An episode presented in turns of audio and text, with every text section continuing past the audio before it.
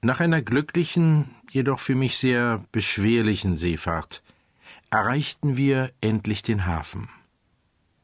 Sobald ich mit dem Boote ans Land kam, belud ich mich selbst mit meiner kleinen Habseligkeit, und durch das wimmelnde Volk mich drängend, ging ich in das nächste, geringste Haus hinein, vor welchem ich ein Schild hängen sah.